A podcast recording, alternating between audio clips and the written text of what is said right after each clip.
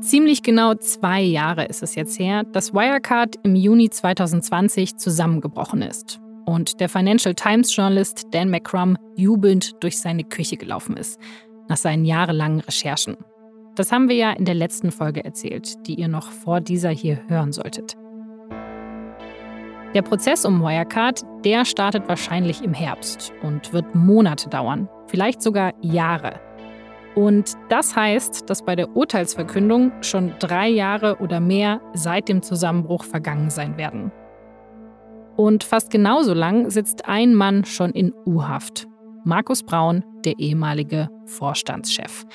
Bis dahin wird er dann also drei Jahre oder mehr im Gefängnis gesessen haben, obwohl er ja noch gar nicht verurteilt ist.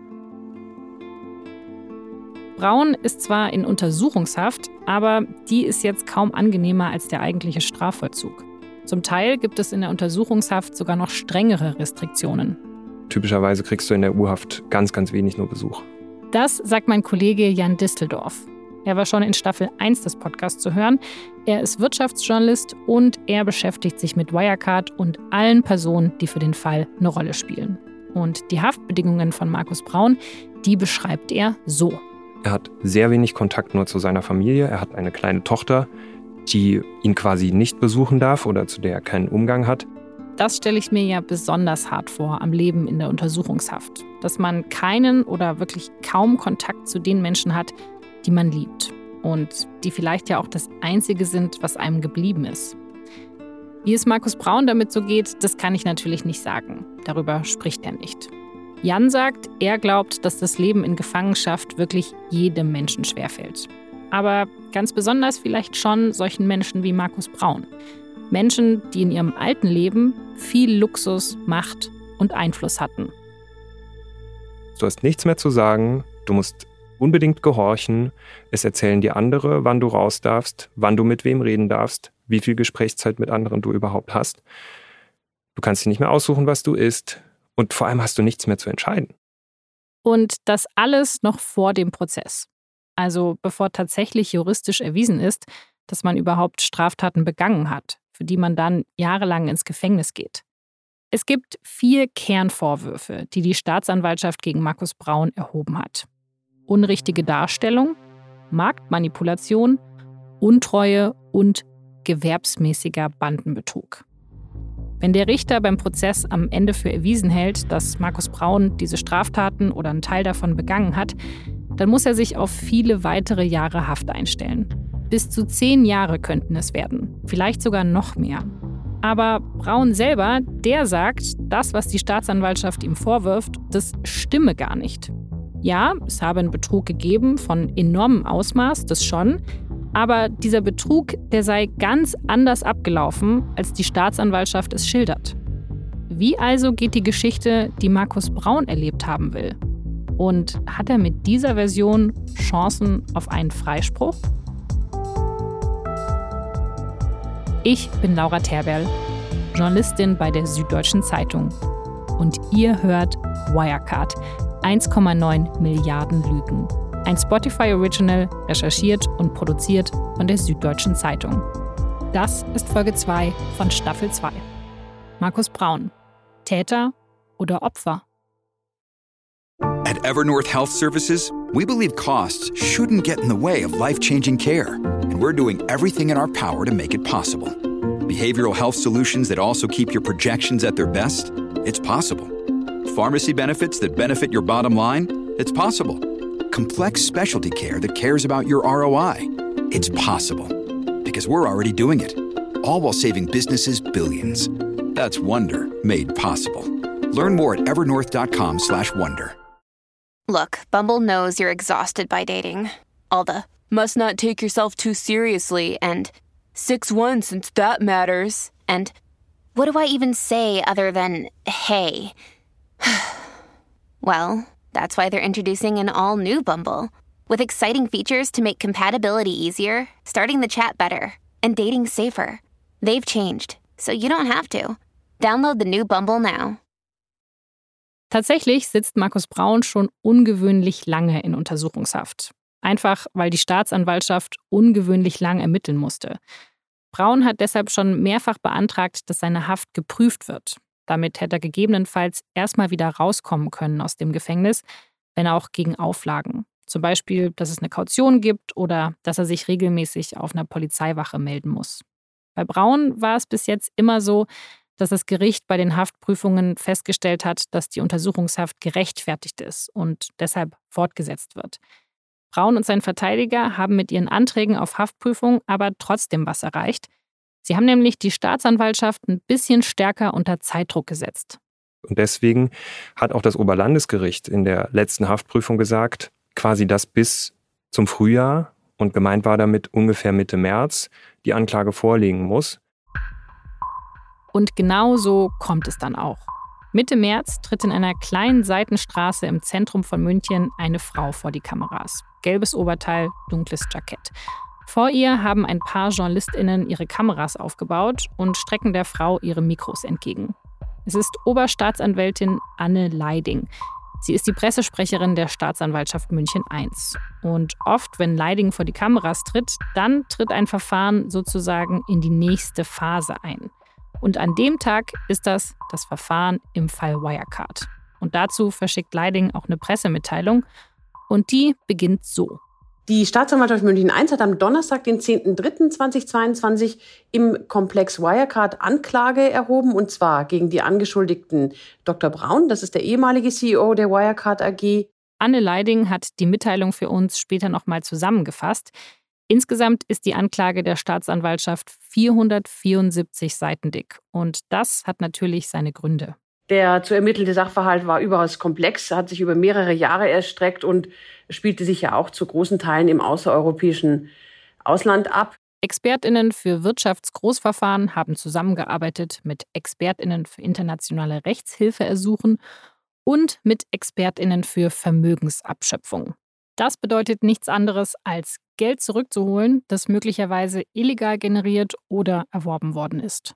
Bei der Polizei waren ähm, im Polizeipräsidium München ebenfalls äh, spezielle Beamte tätig, und zwar die Sonderkommission Treuhänder ist eingerichtet worden. 16 Polizistinnen waren das, plus Wirtschafts- und Buchhaltungsexpertinnen, die haben vor allem die vielen Konten ausgewertet. Und dann natürlich noch Zielfahnderinnen, die nach Verdächtigen gesucht haben. Vor allem natürlich nach einem, Jan Masalek. Und nicht nur nach Jan Masalek hat die Staatsanwaltschaft weltweit suchen lassen. Die Fahnder, die haben auch sonst echt jeden Stein umgedreht.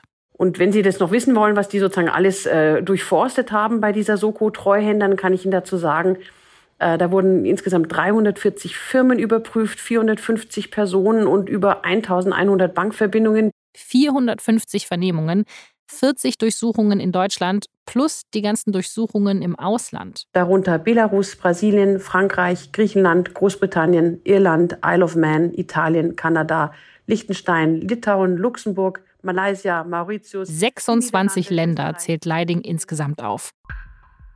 Kurz gesagt, alles sehr viel, sehr mühsame Arbeit von sehr, sehr vielen Menschen.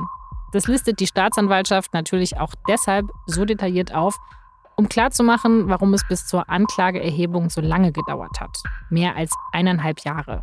Und wer weiß, hätten Markus Braun und sein Strafverteidiger nicht mit ihren Anträgen auf Haftprüfung den Druck auf die Staatsanwaltschaft erhöht, dann würde die vielleicht immer noch ermitteln. Dass die Ermittlungen jetzt vorerst abgeschlossen sind, das könnte ein echter Vorteil für Braun sein. Es ist häufiger vorgekommen, dass am 30. oder am 40. Verhandlungstag die Verteidigung auf einmal auf irgendwelche Aktenordner aufmerksam macht, die in irgendwelchen Asservatenkammern stehen, von denen sie Wind bekommen hat, und der Staatsanwaltschaft vorwirft, warum ist denn das nicht ermittelt worden? Es ist nämlich so. In Deutschland müssen Staatsanwaltschaften nicht nur Belastendes, sondern auch Entlastendes zusammentragen. Darum geht es auch später nochmal in dieser Folge. Wenn der Prozess erstmal eröffnet ist und es dann der Verteidigung gelingt, die Staatsanwaltschaft fortzuführen, dann ist das natürlich ein Trumpf für den Beschuldigten. Dinge, die während des Verfahrens auftauchen, sind dann selten zugunsten der Anklage, sondern wenn, dann werden die gezielt von der Verteidigung eingesetzt. Das alles, das könnte Markus Braun beim Prozess wirklich in die Hände spielen. Und natürlich ist für all das die Arbeit von einem Mann absolut entscheidend. Und zwar von seinem Strafverteidiger, Alfred Dierlam. Und Dirlam, der ist sowieso vielleicht gerade die wichtigste Person in Brauns Leben, da er ja Frau und Tochter schon kaum sehen kann. Dirlam ist auch der einzige, mit dem Braun uneingeschränkt Kontakt haben darf. Und natürlich ist es auch so, wie das Verfahren für Markus Braun am Ende ausgeht, das hängt ganz klar mit der Erfahrung, dem Geschick und der Strategie seines Strafverteidigers zusammen. Wer ist das also, dieser Alfred Dierlam? Und warum hat sich Markus Braun ausgerechnet ihn ausgesucht?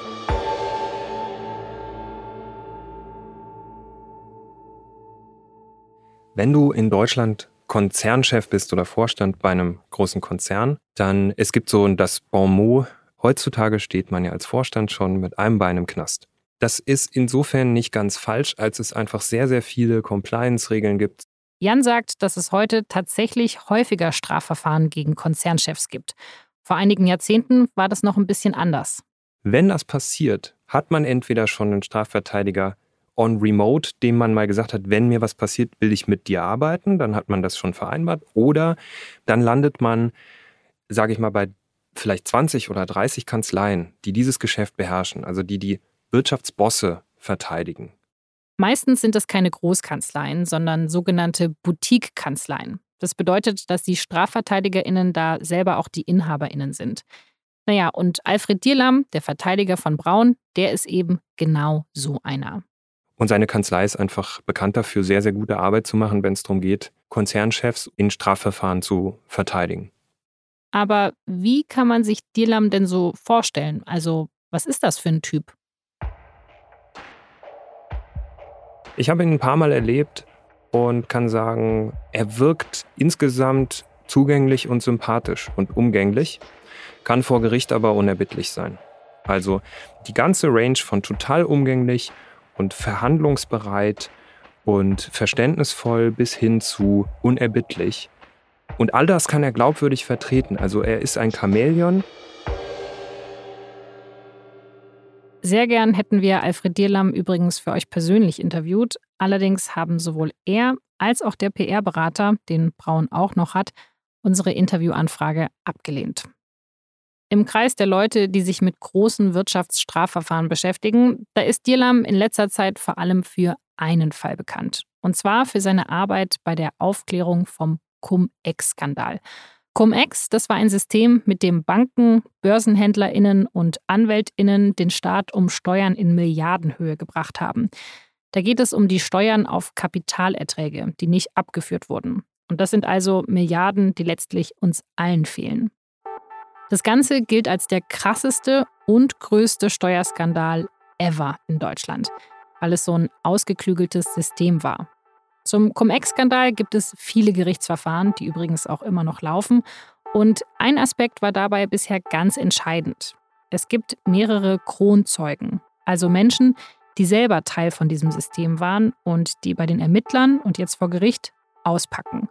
Und den ersten und einen der wichtigsten dieser Kronzeugen, den vertritt Alfred Dierlam. Und an ein paar Tagen hat Jan Alfred Dierlam dabei vor Gericht beobachtet. Er schafft es zu betonen, dass ohne den Grundzeugen das Verfahren gar nicht stattfinden könnte, der Aufklärungsbeitrag absolut entscheidend ist und der Mandant unbedingt dafür zu belohnen ist, dass er diesen schweren Weg gegangen ist.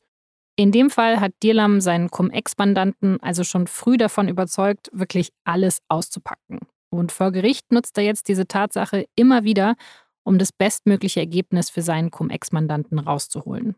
Aber im Wirecard-Prozess mit Markus Braun, da scheint Alfred Dierlam eine andere Strategie zu verfolgen. Wobei im Denken und vor allem im Sprechen des Strafverteidigers geht es natürlich jetzt nie um Strategie, sondern es geht um die Wahrheit. Die Wahrheit des eigenen Mandanten natürlich. Und neben der darf es für Dirlam nach außen auch keine andere geben. Wie er das bei Markus Braun machen könnte, das lässt sich schon jetzt aus den Vernehmungsprotokollen ungefähr rauslesen. Gibt er volle Breitseite, keinen Meter nach, wehrt sich gegen jeden Tatvorwurf und äh, betont in jeder Hinsicht, dass sein Mandant unschuldig ist. Diese Form von Verteidigung, die nennt man streitige Verteidigung weil der Beschuldigte alle Vorwürfe, naja, bestreitet. Und genau das haben Dierlam und Braun offenbar für den Wirecard-Prozess vor. So in etwa, Braun habe von nichts gewusst, er sei komplett unschuldig. Aber ziemlich viele Leute, und vielleicht gehört ihr auch dazu, die denken da natürlich, what? Also der ist CEO der Firma und wusste von nichts. Wie soll das denn gehen? Aber warum erscheint uns das eigentlich so unwahrscheinlich? Um das ein bisschen besser zu verstehen, habe ich mit meiner Kollegin Lena Kampf gesprochen. Sie war letztes Jahr im Winter auf einer ganz interessanten Konferenz. Also das war Anfang November in Berlin. Das ist eine Tagung, die sich ähm, Rechtskommunikationsgipfel nennt. Das ist eine Konferenz zu Litigation PR. Lena ist Investigativjournalistin bei der SZ und sie beschäftigt sich, genauso wie mein Kollege Jan, schon ziemlich lange mit Wirecard. Litigation PR ist sowas wie Öffentlichkeitsarbeit im Rechtsstreit. Also das heißt Pressearbeit, äh, die sich um ein Strafverfahren dreht oder eine juristische Auseinandersetzung dreht. Und ich habe es ja vorhin schon kurz erwähnt, Markus Braun, der hat nicht nur seinen Strafverteidiger Alfred Dierlam, sondern er hat auch noch einen PR-Berater. Ein Mann, der sich um alles kümmert, was mit der Presse zu tun hat. Und der ist auch derjenige, über den JournalistInnen wie wir Anfragen stellen können an Herrn Braun oder Herrn Dierlam. Und dabei gibt es natürlich immer ein Ziel. Das Narrativ oder den Spin relativ früh zu kontrollieren, dass eben der Beschuldigte, die Beschuldigte äh, irgendwie Kontrolle über das Narrativ bekommt. Und weil das eben alles so wichtig ist, gab es dazu eben diesen Kongress in Berlin, auf dem Lina war. Und bei dem wurde darüber gesprochen, warum diese Pressearbeit auch legitim ist und wie man dabei vorgehen kann. Bei dem Kongress waren viele Juristinnen, Pressesprecherinnen und Journalistinnen. Und vor allem stand ein Mann auf der Rednerliste. Diese ähm, Konferenz ist uns aufgefallen, weil eben Alfred Dierlam dort aufgetreten ist. Ich habe mich relativ frühzeitig dann da angemeldet, weil klar war, das wird eine der seltenen Gelegenheiten sein, Alfred Dierlam jetzt im laufenden Verfahren, Ermittlungsverfahren, also vor Prozessbeginn, zu erleben. Lena fährt also ins Berliner Museum für Kommunikation. Da findet diese Tagung statt. Das Museum hat ein sehr imposantes Atrium. So ein hoher Saal, ganz viel Licht von oben, viel Marmor, viele Steinsäulen und die Gäste, die tragen fast alle Jackett, Kostüm oder Blazer in gedeckten Farben. Und dann also Auftritt Alfred Dierlam. Was hatte Lena da erwartet? Ich habe ihn nie persönlich getroffen, wusste aber eben, dass ihm so ein, ja, man sagt mal so floskelhaft, ein Ruf wie Donnerhall irgendwie vorauseilt. Vielleicht war meine Erwartung, dass er da viel sagen wir mal so, posiger, also so, dass er das jetzt so total inszeniert, dass er irgendwie so auftritt und so nur so ein Raunen durch die Menge geht. Und stattdessen waren irgendwie alle noch bei der Kaffeepause, die vor seinem Vortrag ähm, war. Und er hatte sich aber dann schon da ans auf die Bühne gestellt, aufs Podest und stand da eigentlich und hat relativ lange darauf gewartet, dass die Leute sich hinsetzen und dass es losgeht und war dann irgendwie, also es war schon so das Gefühl, dass er auf einer Mission ist, aber jetzt nicht ultra aufdringlich ist. Lockere Hose, keine Krawatte, braun gebrannt. So ungefähr beschreibt Lena Dierlam. Also der wirkte einfach wie ein Erfolgsmensch und wie ein, einer, der sich wohlfühlt so in seiner Haut, hatte ich das Gefühl. Lena sagt, sie hatte sich ja vorgestellt, dass Dierlam jetzt erstmal mit einer richtigen Medienschelte startet. Also den anwesenden JournalistInnen erstmal Vorhaltung macht, dass sie den Fall Wirecard nicht ausgewogen darstellen und so weiter. Aber Dierlam ist clever. Er nimmt bei dieser Tagung erstmal die JournalistInnen aus der Schusslinie raus und greift stattdessen vor allem die Staatsanwaltschaft an.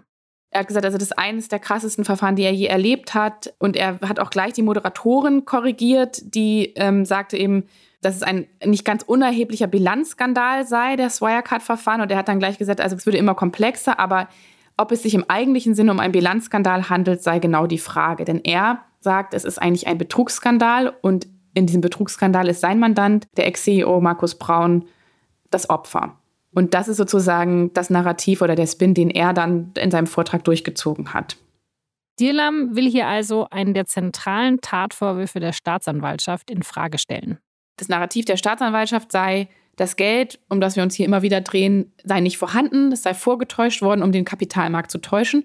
Und Braun sei eben Kopf dieser Bande, die das gemacht hat. Dass die Bilanzen korrekt sind, dafür ist natürlich der CEO eines Unternehmens immer mitverantwortlich. Also Markus Braun bei Wirecard. Aber darum gehe es hier gar nicht, sagt Dirlam. Die eigentliche Geschichte, das sei ein Betrug im großen Stil. Das Geld sei vorhanden. es sei halt abgeführt worden. Und zwar nicht von Markus Braun, sondern von Jan Masalek und seiner Bande. Und Markus Braun sei eben auch getäuscht worden, also sei auch Opfer dieses Betrugs. Und Lena sagt, dass euch und auch mir das jetzt erstmal eher unwahrscheinlich vorkommt. Das ist eben genau der Punkt, den Dirlam hier machen will. Das liege eben an all den Texten, die wir schon gelesen haben, all den Dokus und Filmen, die erschienen sind. Und die eben in ihrer Erzählung vor allem den Spin aufgreifen würden, den die Staatsanwaltschaft gesetzt habe. Kann das sein? Haben wir uns alle manipulieren lassen, ohne es zu merken?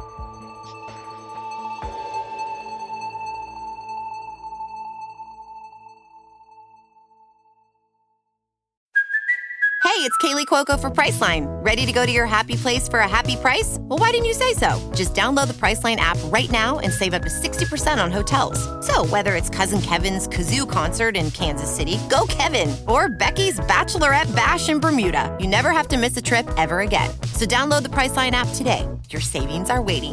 Go to your happy place for a happy price. Go to your happy price, Priceline.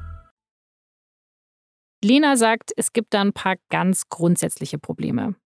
Und eins davon ist die Informationshoheit der Staatsanwaltschaft. Und genau auf diesen Punkt will auch Alfred Dierlam bei seinem Vortrag auf der Tagung raus. Er versucht das Ganze mit einem Videoausschnitt zu verdeutlichen. Und auf dem sieht man die Pressesprecherin der Staatsanwaltschaft, Anne Leiding, die Frau, die ihr auch am Anfang der Folge gehört habt. Aber bei Dierlams Ausschnitt geht es um einen früheren Moment, schon aus dem Juli 2020. Das war kurz nachdem Markus Braun festgenommen wurde. Und die Pressesprecherin, die zitiert vor den Kameras aus dem Haftbefehl. Und da sagt sie quasi, das Geld ist nicht vorhanden, es sei vorgetäuscht worden, um den Kapitalmarkt zu täuschen und Braun sei eben Teil oder Kopf dieser Bande. Und ähm, das ist ja das Narrativ, was quasi, das zeichnet er ganz gut nach, weiter fortsetzt im Untersuchungsausschuss. Das ist die Hypothese, die sich sozusagen auch in ja, fast allen journalistischen Publikationen dann fortsetzt. Und ganz unabhängig davon, ob das stimmt oder nicht, ist das natürlich ein Problem. Die Staatsanwaltschaft ist eben immer die Seite, die zuerst ihre Version der Geschichte in die Welt setzt. Damit habe Dirlam schon recht, sagt Lena. In gewisser Weise ist das ein systemisches Problem, für das es jetzt auch nicht so richtig eine Lösung gibt. Bei einem Verfahren wie Wirecard da hat die Öffentlichkeit einfach ein sehr hohes Interesse und die Staatsanwaltschaft ist auch gezwungen, die Öffentlichkeit zu informieren. Also die Pressesprecherin könnte jetzt nicht einfach entscheiden, nee, wir sagen jetzt gar nichts. Und die Verteidigung, die kann dem auch nicht von Anfang an ihre Version der Geschichte entgegensetzen. Ich meine, man könnte ja zum Beispiel fragen, warum Alfred Dierlam, der Verteidiger von Braun, erst Ende 2021, also eineinhalb Jahre später, über seinen Mandanten spricht. Noch dazu auf einer Fachtagung für JuristInnen. Warum hat er nicht direkt im Juli 2020, als der Haftbefehl erlassen wurde, in großen Zeitungen oder im Fernsehen Interviews gegeben? Also ganz grundsätzlich ist es so in Strafverfahren, dass die Verteidigung die Akten natürlich, weil sie durch die Staatsanwaltschaft erstellt werden, mit einer gewissen Zeitverzögerung bekommen. Um dann überhaupt auf etwas reagieren zu können als Verteidiger, als Verteidigerin, musst du ja erstmal diese Akten kennen. Das heißt, du musst dir erstmal ein Bild machen können. Und vorher ist es überhaupt nicht ratsam, irgendwas zu sagen, weil du ja nicht weißt, was in diesen Akten steckt oder was an den Vorwürfen sozusagen dran sein kann, was die Staatsanwaltschaft überhaupt weiß.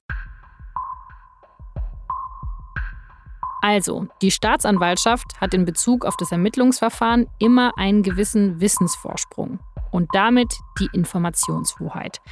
Und dann kommt auch noch was dazu. Die Gerichte, also die Richterinnen, die später so einem Prozess vorsitzen, die sehen es gar nicht gern, wenn StrafverteidigerInnen über die Medien verteidigen.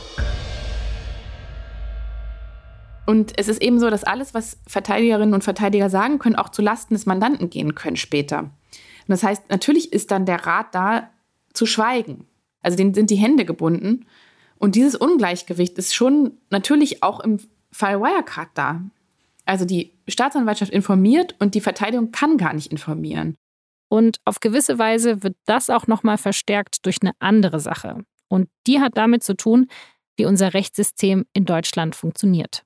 In Deutschland gilt die Staatsanwaltschaft ja als objektivste Behörde der Welt. Staatsanwaltschaften sind in Deutschland sozusagen dafür da, Anders als jetzt im amerikanischen, wo ganz klar ist, die Staatsanwaltschaft ermittelt gegen jemanden, soll die Staatsanwaltschaft in Deutschland ja sowohl Entlastendes als auch Belastendes zusammentragen. Also die sollen sozusagen objektiv auf einen Vorgang schauen, auf ein Strafverfahren und schauen am Ende, ob sie überhaupt diesen Vorwurf halten können und ob sie den überhaupt zur Anklage bringen.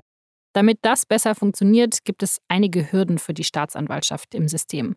Zum Beispiel ErmittlungsrichterInnen, die Haftbefehle kontrollieren. Auch ein Durchsuchungsbeschluss, der muss vorab vom Gericht genehmigt werden. Und all diese Kontrollinstanzen im System, die verstärken nach außen natürlich nochmal das Gefühl, dass das Vorgehen der Staatsanwaltschaft ja schon vor dem Prozess immer mal wieder geprüft wird.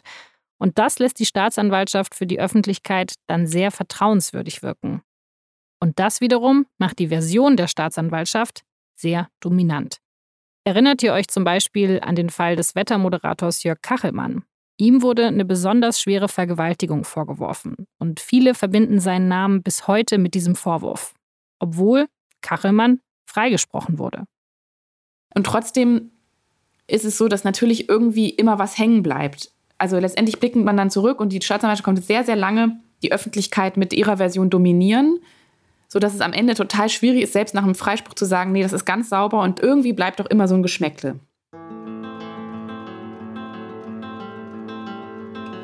Und diese ganzen Dinge, sagt Lena, also der Wissensvorsprung und die Informationshoheit der Staatsanwaltschaft, die noch dazu einen großen Vertrauensvorschuss in der Öffentlichkeit genießt, und dass die Verteidigung eben aus strategischen Gründen oft sehr zurückhaltend sein muss mit Äußerungen gegenüber JournalistInnen, das alles sollte man sich immer bewusst machen, wenn man versucht, so einen Fall vor der Urteilsverkündung zu bewerten.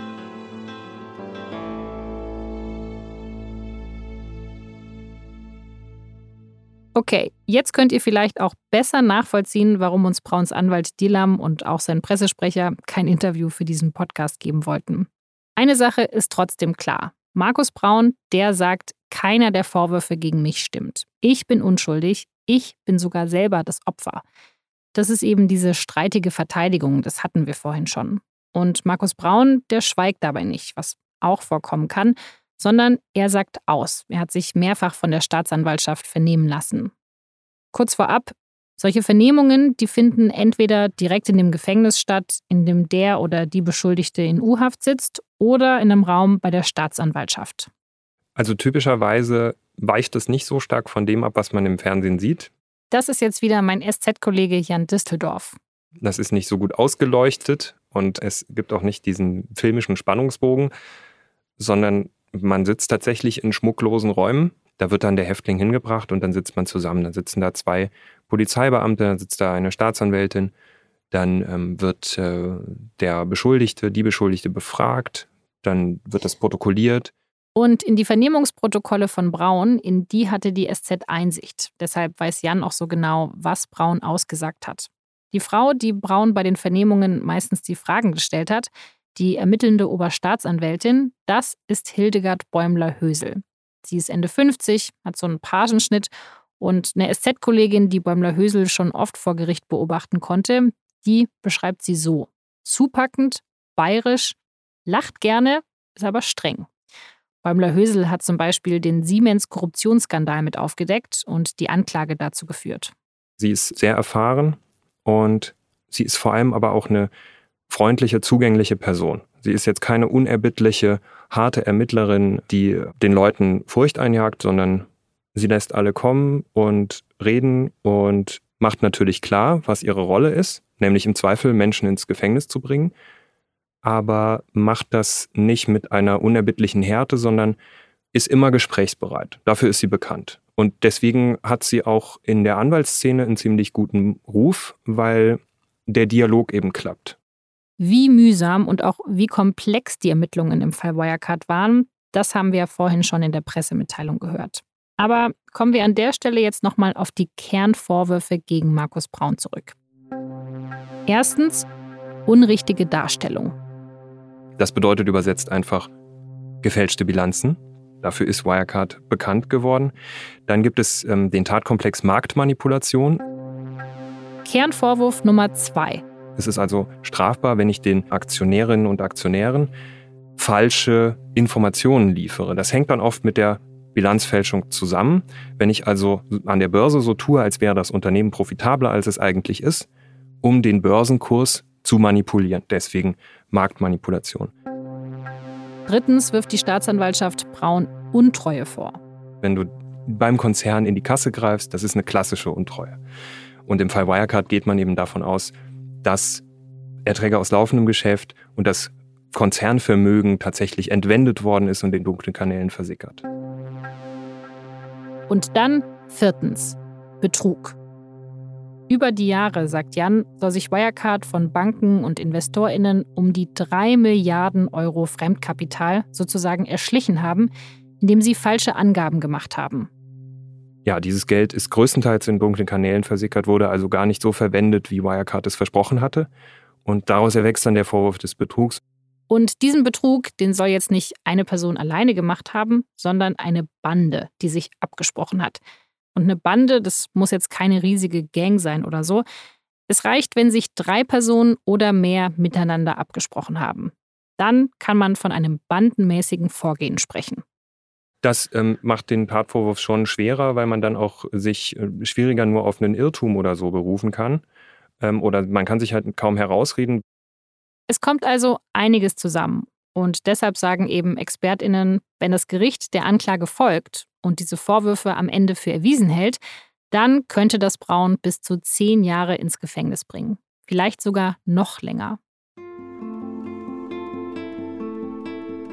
Aber wie stehen eigentlich die Chancen, dass das Gericht am Ende doch eher Markus Braun als der Staatsanwaltschaft glaubt? Fassen wir nochmal zusammen. Braun und Dierlam, die planen offenbar, alle Vorwürfe abzustreiten. Aber lässt sich die Version von Braun, die wir aus seinen Vernehmungen kennen, jetzt irgendwo in Einklang bringen mit dem, was die Staatsanwaltschaft bisher schon ermitteln konnte? Man kann es so zusammenfassen. Herr Braun ist selber Opfer, und zwar Betrugsopfer, und er fühlt sich, das sagt er zumindest oder lässt er ausrichten, um sein Lebenswerk betrogen.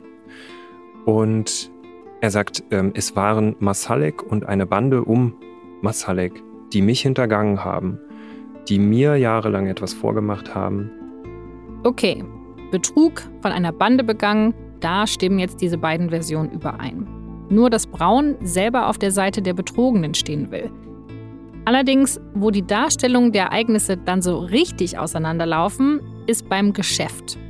Die Staatsanwaltschaft, die sagt ja, der Großteil der Umsätze, die Wirecard ausgewiesen hat, die gab es gar nicht. Die waren einfach erfunden. Und Braun sagt da, doch, doch, es gab ein reales Geschäft. Und mit dem wurden auch die 1,9 Milliarden, um die es hier ja immer geht, tatsächlich erwirtschaftet. Oder zumindest ein Teil davon. Nur die sind eben abgeflossen, dem Unternehmen von Masalek und seiner Bande geraubt worden.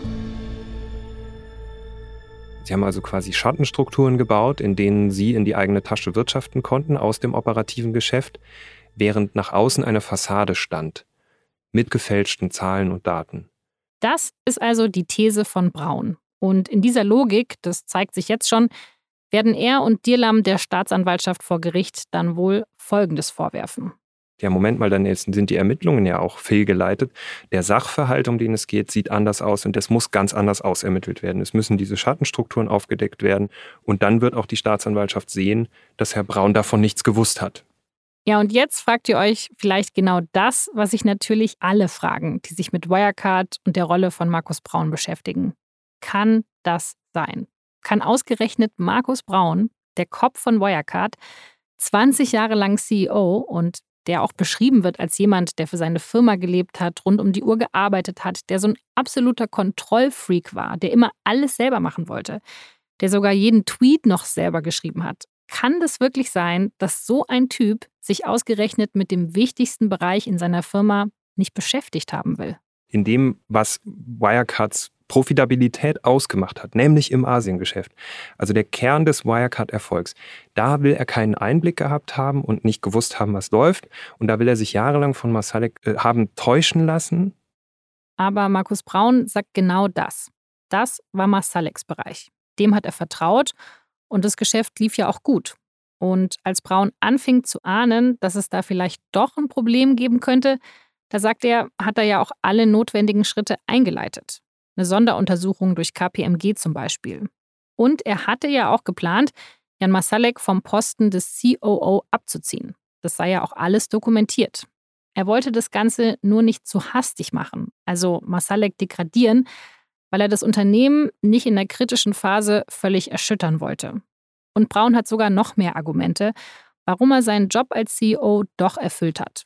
Zum Beispiel sagt er, naja, wir haben ja Sonderuntersuchungen gemacht. Wir haben ja auch die Sache in Singapur untersucht und da ist ja ganz klar nichts rausgekommen. Die Wirtschaftsprüfer haben alles immer freigezeichnet. Ich muss ja auch den Wirtschaftsprüfern vertrauen. Ich habe Untersuchungen in Auftrag gegeben und ich habe insoweit auch mich immer mit dem Aufsichtsrat abgestimmt und äh, habe meine Pflichten alle erfüllt. Und dann gibt es tatsächlich noch eine Sache, die ein echtes Problem ist für die Staatsanwaltschaft. Weil diese eine Sache Brauns Version zumindest, naja, sagen wir, in den Bereich des Möglichen rückt. Nach allem, was meine SZ-KollegInnen herausfinden konnten, gibt es wohl keine Smoking Gun. Also es gibt keine Mails, keine Chatverläufe, keine Aufnahmen von Gesprächen oder sonst irgendeine andere Art von Dokumenten, aus denen schwarz auf weiß hervorgeht, dass Braun tatsächlich Bescheid wusste oder sogar involviert war. Was es gibt, sind Aussagen von anderen Mitarbeiterinnen. Und mit denen geht die Staatsanwaltschaft jetzt auch in den Prozess. Sie sagt, also wir haben jetzt so lange ermittelt und wir haben auch zu wenig Entlastendes gefunden, also müssen wir nach allen Regeln der Kunst jetzt davon ausgehen, dass äh, wir Sie, Herr Braun, irgendwie auch ohne die harten Beweise, ohne die einen E-Mail, ohne die Chatnachrichten, die ihn entscheidend belasten, überführen können, weil wir einfach so viele Aussagen haben und so viele Plausibilitäten, so viele Indizien, äh, dass alles darauf hindeutet, Sie haben zumindest einen Teil gewusst. Und ähm, der Trick ist dann zu sagen, wenn man etwas wie diese Fälschungen als Konzernchef billigend in Kauf nimmt, dann ist man schon im Bereich des Vorsatzes. Es würde nämlich ausreichen, wenn Braun Dinge einfach geduldet hätte. Auch daraus könnte eine Mittäterschaft erwachsen, sagt Jan. Braun muss jetzt nicht selber Fälschungen anordnen, damit er sich schuldig macht. Es reicht, wenn er davon wusste und nichts unternommen hat. Und daraus kann dann schon so ein Vorsatz erwachsen, weil man eben in der Verantwortung steht als Konzernchef. Und diese Detailfragen, kann man ihm überhaupt zum Mittäter machen, obwohl er nicht live an den Fälschungen teilgenommen hat und so weiter. Diese Detailfragen, um die wird vor Gericht sehr intensiv drüber gestritten werden. Und ein Mensch, der Markus Braun wohl besonders in Bedrängnis bringen wird vor Gericht, das ist der Kronzeuge der Staatsanwaltschaft. Ein Mann, der das Geschäft von Wirecard in Dubai verantwortet hat. Oliver B. Allerdings scheint dieser Oliver B. ein, naja, ich sag mal, schon ein ziemlich spezieller Typ zu sein. Ich stelle mir vor, dass er ziemlich vulgär sein konnte. Äh, mal so einen lockeren rassistischen Spruch oder so. Auch E-Mails von ihm, in denen er ausfallend wird. Also Beleidigungen oder so waren wirklich an der Tagesordnung, ja. Und es gibt dann noch ein Problem. Oliver B., der hat ein paar Sachen gemacht, die ihn jetzt als Kronzeugen nicht besonders glaubwürdig wirken lassen. Also die Geschichte geht so, dass er am Morgen des 6. Juli sein Handy im Frühstücksraum des Hotels in München vergessen hat und zuvor noch alle Telegram-Chats gelöscht hat. Spricht natürlich nicht für seine Glaubwürdigkeit. Das ist auch eine Kerbe, in die die Anwälte von Markus Braun reinschlagen. Die sagen, was soll man dem denn glauben, wenn er schon sein Handy verschwinden lässt vor der ersten Aussage? Ja, was ist das denn für einer so ungefähr? Wie also geht die Geschichte von Oliver B.? Was will er über Markus Braun und das Betrugssystem bei Wirecard mitbekommen haben? Darum geht's in der nächsten Folge. Das war Wirecard. 1,9 Milliarden Lügen. Ein Spotify Original, recherchiert und produziert von der Süddeutschen Zeitung. Wenn euch dieser Podcast gefällt, dann folgt dem Kanal und aktiviert die Glocke, denn dann bekommt ihr direkt Bescheid, wenn die nächste Folge erscheint. AutorInnen Tammy Holderied, Vincent Vitus Leitgeb und Franziska von Malsen. Produktion Julia Ongert. Sounddesign Julia Ongert und Bonnie Stoev. Executive Producer Vincent Vitus Leitgeb, Franziska von Malsen, Daniel Nicolaou und Tim Wagemanns.